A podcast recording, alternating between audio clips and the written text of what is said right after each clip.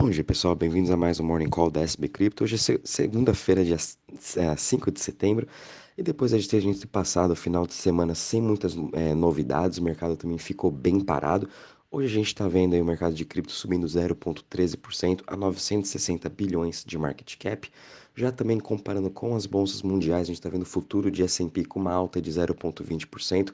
A Europa já abrindo no negativo, muito por conta das notícias que saíram na sexta-feira, final do dia, o que trouxe mais volatilidade ainda para o mercado, que a Rússia não vai estar fornecendo gás para a Europa. Né? A sua empresa Gazprom, ela suspendeu aí o fornecimento de energia uh, por conta de problemas técnicos que falaram eles. Né? Então, com isso aí, Europa já abrindo mais no negativo, começando essa semana uh, com uma queda já de 2% praticamente. A gente também está vendo essa volatilidade vindo na Ásia.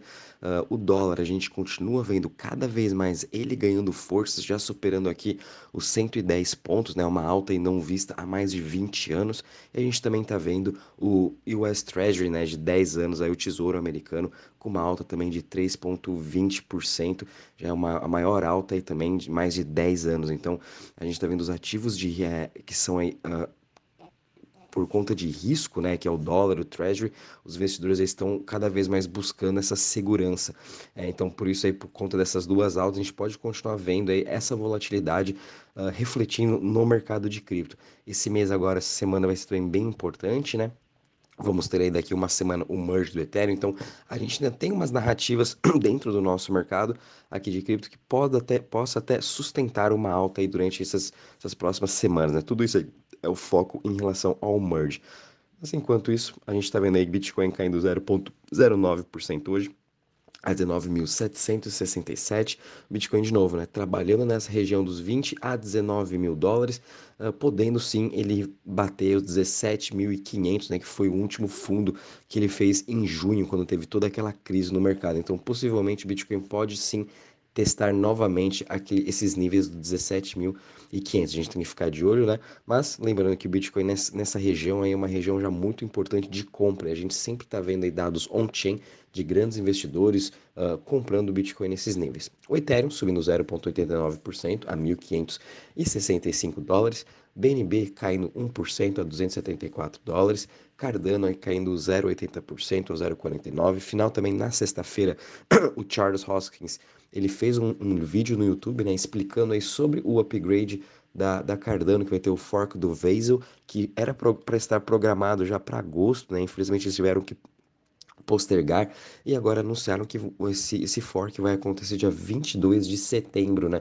Com isso a gente também viu aí Cardano subindo durante o final de semana com essas notícias positivas, mas a gente tem, realmente tem que aguardar até mais ou menos chegar próximo dessa data se vai ter realmente ou não, né? Lembrando que Cardano já postergou várias vezes aí o seu o seu hard fork, né? Então, quem sabe agora realmente vai vir dia 22 de setembro. Ripple caindo 1,48% a 0,32%, Solana subindo 1% a 31,76% e Polkadot subindo aí 3% a 7,50%. Polkadot aí superou também uh, Dogecoin em market cap e a, gente também está vendo uma, ainda uma força muito forte aí vindo de Matic, que hoje ela já está subindo 0,14%, ela está aí com um market cap de 7,66 bi e muito provavelmente com todas essas notícias bem positivas acontecendo com o Matic, né? A gente pode ver sim ela superando até mesmo Doge e chegando aí uma top 10, né? Com market cap de Polkadot e a gente pode ver sim Matic acima do 1 dólar, né? Isso já é bem provável, daqui a pouco a gente já vai estar tá vendo aí ela superar e, e, chegar entre os top 10, então fiquem também de olho em Matic. Já vindo aqui agora entre as maiores altas das últimas 24 horas, a gente está vendo Chainlink subindo 4,60% a 7,25%, seguido de ICP subindo 4,13% a 6,60%, Sandbox né, subindo 3,70% a 0,96% e Rolo subindo 3% também a 0,002%. Em relação às maiores quedas agora das últimas 24 horas, a gente está vendo Chiles caindo 3% a 0,20. Chiles também vem vindo de um ótimo momento. Uh, muito disso também é por conta do bom momento dos tokens e time de futebol. O Chiles também está conseguindo cada vez mais regulamentação. Eu acho que à medida que a gente vai se aproximando cada vez mais da Copa do Mundo, a gente pode ver aí alguns tokens dos times, né, como a Argentina, uh, tendo aí uma, uma alta, né, muito por conta de todo esse hype vindo agora por conta da Copa do Mundo. Então, Chiles também pode sim se beneficiar aí em novembro, né? Legal a gente acompanhar como que vai ser esse movimento. A gente também está vendo Flow caindo 3% a 1,89 e seguido de Algorand caindo 2,60% a 0,30. Já quando a gente vê aqui em relação aos setores, hoje todos eles já começando também a semana com o pé direito, trabalhando com uma alta. O setor de Web3 subindo 1,68%, seguido de DeFi subindo 1,56% e as DEX subindo 1,39%. O setor que está menos em alta hoje é o setor de currency, subindo em 0,33%. Já quando a gente vem aqui em relação ao Crypto Fear Index, a gente está parado em 23 pontos. O mercado está trabalhando sim no Extreme Fear nesses últimos 3, 4 dias e a gente vai continuar vendo essa volatilidade que a gente sempre vem falando agora, também muito por conta de toda a guerra que está acontecendo em Rússia e Ucrânia. Isso aí vem impactando bastante todos os mercados globais e o nosso cenário macro também continua muito complicado. Então é bem provável que a gente vá se manter pelo menos nesse fear, né, até mais ou menos uns 40 pontos nas próximas semanas, até os investidores, até mesmo mesmo a, a gente tem uma certeza maior do Banco Central americano sobre elevação de juros e inflação. Olhando agora a parte de DeFi em Total Value Locked, a gente também aqui parado aqui também com uma alta de 0,15% a 98,47%. Quando a gente olha, né, analisa os cinco principais projetos aí como Aave, MakerDAO, Lido, Curve e Uniswap, todos eles também né, estão no positivo hoje e nos últimos sete dias eles já vêm se recuperando com uma alta mais aí de 4%. Quando a gente também analisa as chains, né, hoje todas elas aí também tendo uma boa recuperação de novo, principalmente as Layer 1, as Layer 2 estão aí com uma alta já hoje arbítrio com uma alta de 1.23. Optimus a gente pode também começar a ver uma forte alta de novo em seu TVL, muito por conta aí dos airdrops ou também dos programas de incentivo que Optimus vem fazendo. Uh, agora também vai ter o SNX, que é uma das suas principais decks, estão aí também distribuindo uh, tokens OP para quem está fazendo projeto produtos de DeFi com eles, né, fazendo staking de SNX. Uh, quem está fazendo também LPs em outros protocolos como Aave e Velodrome também vão estar ganhando aí mais token do Optimus. E Arbitrum também com seu grande destaque aí do Arbitrum Nitro, que já teve seu upgrade.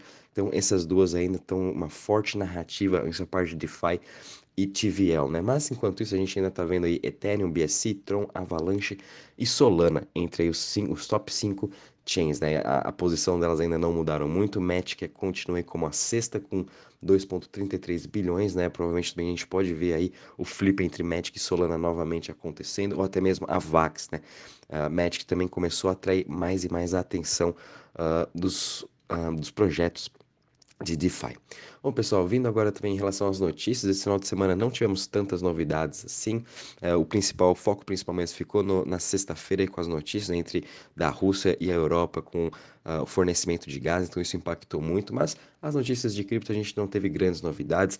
A gente teve aqui que agora a BlackRock vai estar usando a Kraken, né, para o seu, seu para oferecer cripto para os seus clientes e também vão estar utilizando aí uh, o Bitcoin da Kraken, né, como seu benchmark para o seu, uh, o seu índice, né? Lembrando que a BlackRock está lançando aí seu índice de Bitcoin, o seu fundo de Bitcoin né, para seus clientes institucionais e como o, a base, né, o underline, eles também vão estar usando aí o Kraken CF Benchmark do Bitcoin Index, o que eu acho bem interessante. Então, BlackRock a gente está vendo também de fazer diversas parcerias aí com outras corretoras de cripto e, obviamente, cada vez mais isso a gente vai ver acontecer outros bancos, outros fundos de investimento também fazendo essas parcerias com a Coinbase, com a Kraken, quem sabe até mesmo com a FTX, com a Binance, para fornecer seus produtos e mesmo até os seus índices.